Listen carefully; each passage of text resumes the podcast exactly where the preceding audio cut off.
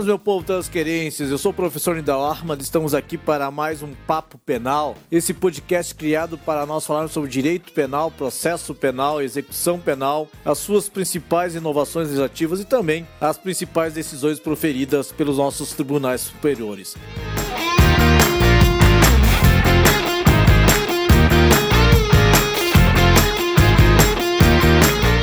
Nós passaremos a partir de agora fazendo a pedido de muitos, mas muitos colegas, vamos fazer um código penal comentado, vamos dizer assim, ou código penal falado vamos dizer assim. Então, a partir de agora, nosso podcast, nós vamos seguir uma sequência do código, né? E claro, sem prejuízo de eventualmente quando surgir uma decisão que cause que cause uma repercussão, que que é extremamente relevante a gente fazer um podcast extraordinário, vamos dizer assim, e também quando eventualmente surgir uma inovação legislativa, um, uma lei nova, um dispositivo novo, nós também é, realizarmos um podcast extraordinário, vamos dizer assim. Então, semanalmente agora, a partir de agora, nós vamos seguir seguir um comentário do código falado. Claro que em breves linhas, em uma forma resumida, né, mas seguindo basicamente a ordem do código. É essa mais ou menos a ideia.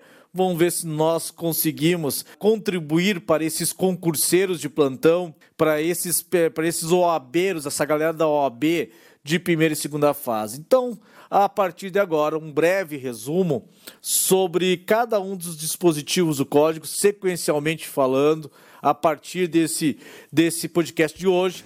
E o nosso papo penal vai ter esta, esta prioridade.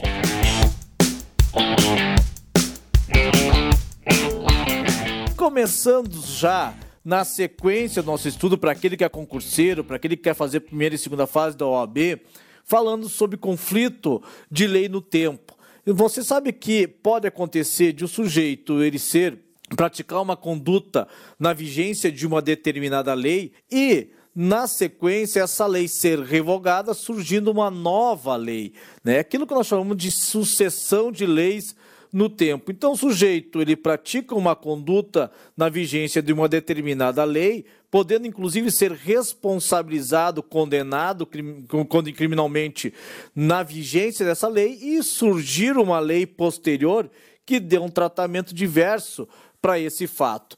E aí surge um conflito, um conflito de leis do tempo. Aplica-se a lei na vigência da época da, da conduta ou aplica-se a lei nova?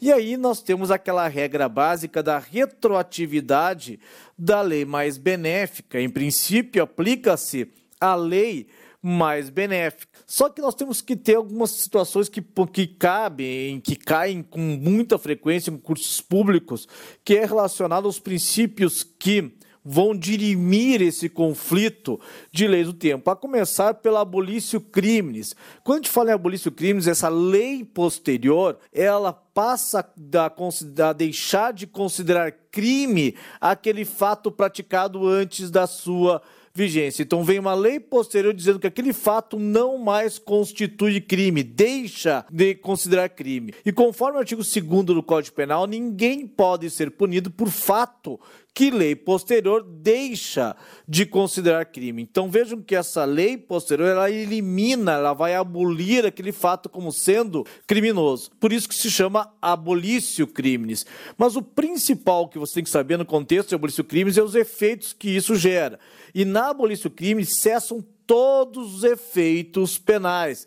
Surgindo uma lei posterior deixando de considerar o fato como sendo criminoso, o efeito é que cessam todos os efeitos penais da sentença condenatória, inclusive efeito de gerar reincidência. Então imagine que o sujeito ele foi condenado pelo crime de sedução, que era previsto no artigo 217 do Código Penal. E vem essa lei posterior, a Lei 11.106 de 2005, que eliminou o crime de sedução do nosso ordenamento jurídico.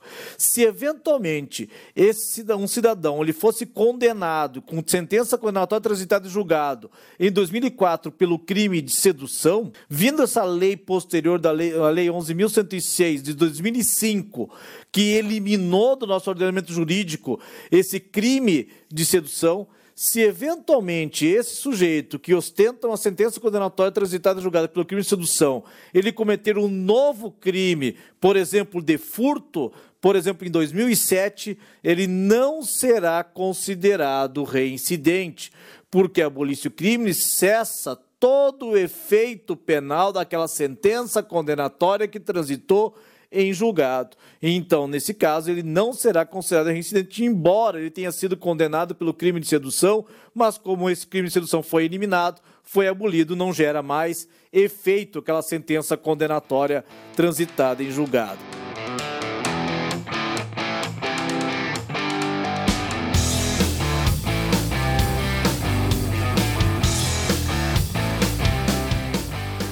Mais uma coisa também que é importante: pode ser que venha uma lei nova que não elimine no ordenamento jurídico aquele fato delituoso, mas confira um tratamento mais benéfico, uma novácio e mérios. E aí, claro que essa lei nova, ela vai retroagir para beneficiar o acusado. Essa lei nova, ela, ela trouxe um tratamento, passou a prever um tratamento mais benéfico. Vamos considerar que essa lei nova eliminou daquele tipo penal uma causa de aumento de pena. Evidentemente que essa lei nova vai retroagir para alcançar aquele fato praticado antes de sua vigência e o juiz terá que observar o disposto dessa lei nova.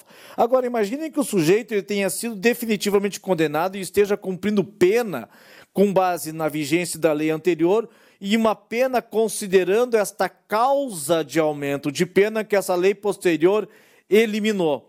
Como é que fica? Quem é que vai ter a competência para redimensionar a pena para que seja excluída essa causa de aumento de pena que essa lei posterior passou a, passou a dispor? E nesse caso você vai ter que observar a súmula 611 do STF. Na súmula 611 do STF diz que depois que transitou em julgado a sentença condenatória, se eventualmente surgir uma lei posterior que beneficie o réu, como por exemplo, eliminando uma causa de aumento de pena ou prevendo uma causa de diminuição da pena, quem tem a competência para aplicar essa lei mais benéfica é o juiz da execução penal. Não precisa né, ingressar com uma ação de revisão criminal para que seja suprimida esta causa de aumento de pena ou que seja redimensionar a pena verificando uma causa de diminuição da pena. Então, não é necessário uma revisão criminal para eliminar a causa de aumento e nem uma revisão criminal para que seja aplicada uma causa de diminuição da pena decorrente de uma lei posterior. O próprio juiz da execução penal, conforme a súmula 611 do STF, tem a competência para aplicar a lei mais benéfica. Isso despenca em provas de concurso e provas da OAB. Evidentemente que se surgir uma novácio legis incriminadora, ou seja, que uma nova lei que torna esse um determinado fato que até então não era criminoso e passa a ser criminoso, evidentemente que essa lei nova incriminadora, essa novácio legis incriminadora, só vai incidir sobre fatos praticados depois da sua vigência, não vai retroagir para alcançar fatos que então até então não eram considerados crimes.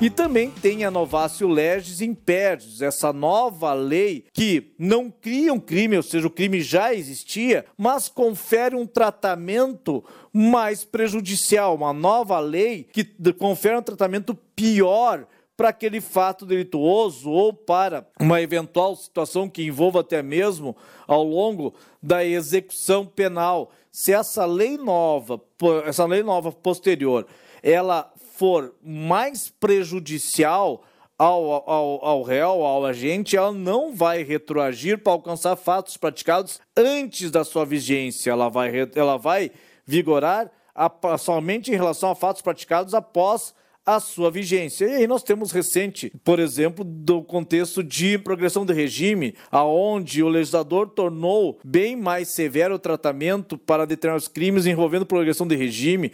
Também tem um novo requisito para obtenção do livramento condicional, que é não ter praticado falta grave nos últimos 12 meses. Esses requisitos, esses novos requisitos, a progressão do regime e do livramento condicional, só valerão para fatos praticados a partir da sua vigência. Aqueles que estão cumprindo pena, cumprindo pena por fatos praticados antes dessa alteração legislativa que foi introduzida pela Lei 13.964/2019, pacote anticrime em relação à progressão do regime e o livramento condicional, esses, esses que foram condenados antes da vigência dessa, dessas, dessa lei, dessas alterações legislativas, eles não serão alcançados, eles continuam cumprindo pena conforme as regras anteriores. Então, as novas regras sobre progressão do regime, porque mais severas, as novas, as novas, os requisitos do livramento condicional, por mais, porque são mais severos, aplicam-se para fatos praticados depois da sua vigência. Para aqueles que estão cumprindo pena por fatos anteriores, eles continuam considerando, continuam considerando as regras anteriores. Também mais uma informação importante que tem é, despenca em provas de concurso e provas da OAB em relação à aplicação da lei no contexto de crime permanente ou crime continuado. Crime permanente é aquele cuja consumação se prolonga no tempo, ela se vai se protrair no tempo. Enquanto o crime está sendo praticado, está sendo é, está em, em permanência, em franca permanência, ele está sendo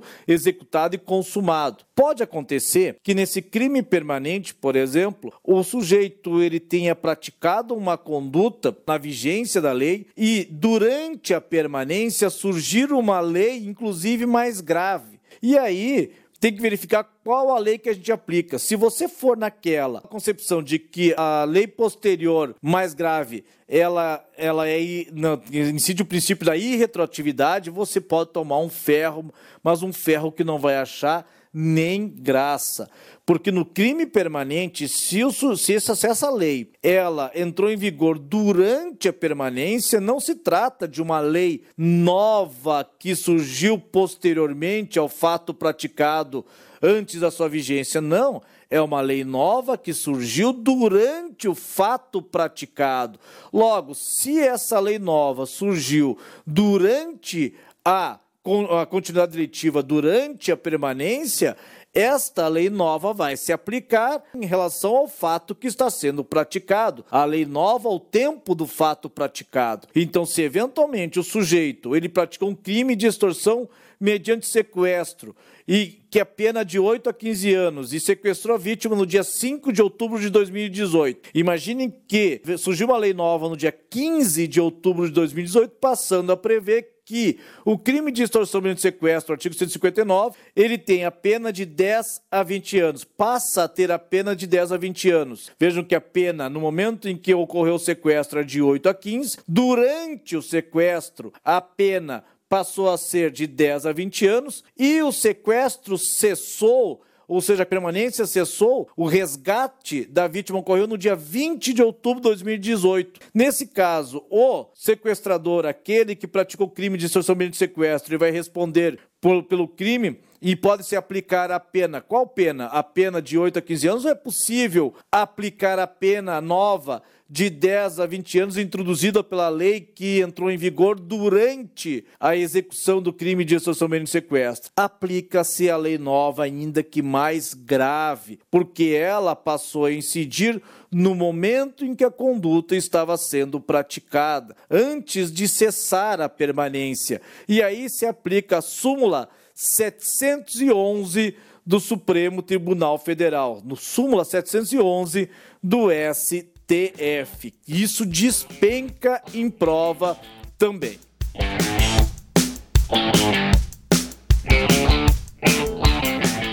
Para finalizar aqui, no artigo 3 nós temos as hipóteses da lei excepcional temporária. A lei excepcional é aquela em que vai vigorar quando nós quando estejamos diante de uma situação excepcional, de uma situação que envolva, por exemplo, calamidade pública. E a lei temporária é aquela que já nasce com um prazo de validade determinada na própria lei. É aquela que tem, um, que tem um, uma data de início e já uma data de término, de vigência. Então, a lei excepcional é aquela que vai vigorar durante uma situação excepcional, como de calamidade pública, de, um, de, de situações de conflito, por exemplo, e a lei temporária já é editada, já passa a vigorar com prazo de validade da sua vigência. E no caso de lei excepcional e lei temporária, né, é, é, há uma regra específica. Elas têm, ela tem duas características, guarde bem isso na prova para a prova de vocês de concursos públicos e também para OAB. A característica da lei excepcional ou temporária que, e temporária que estão previstas no artigo 3 do Código Penal é que elas são autorrevogáveis e são ultraativas. Elas têm a característica de ultraatividade, ou seja, elas continuarão gerando efeitos mesmo de ser depois de cessadas as circunstâncias que ensejaram a sua vigência, no caso de uma lei excepcional, e mesmo depois de cessado o seu período de duração. Então, se o sujeito cometeu um crime durante a lei excepcional, durante uma lei temporária, mesmo depois de cessadas as circunstâncias excepcionais que determinaram, mesmo depois de cessado o prazo de duração, essa lei excepcional temporária que se autorrevogou continua gerando efeitos. É isso que se chama ultratividade. Ultratividade. Então, na lei temporária e lei excepcional, conforme o artigo 3 duas características que você não pode deixar de considerar. Tem a característica de uh, ser ultrativa e também de ser autorrevogáveis. Beleza?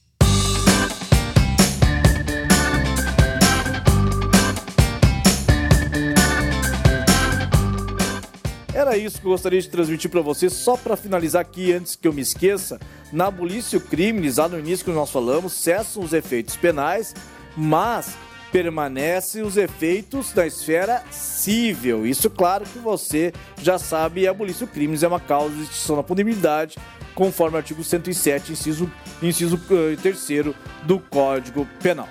Beleza? Certo? Então vai ser mais ou menos nessa vibe que nós vamos tratar nossos podcasts de agora em diante.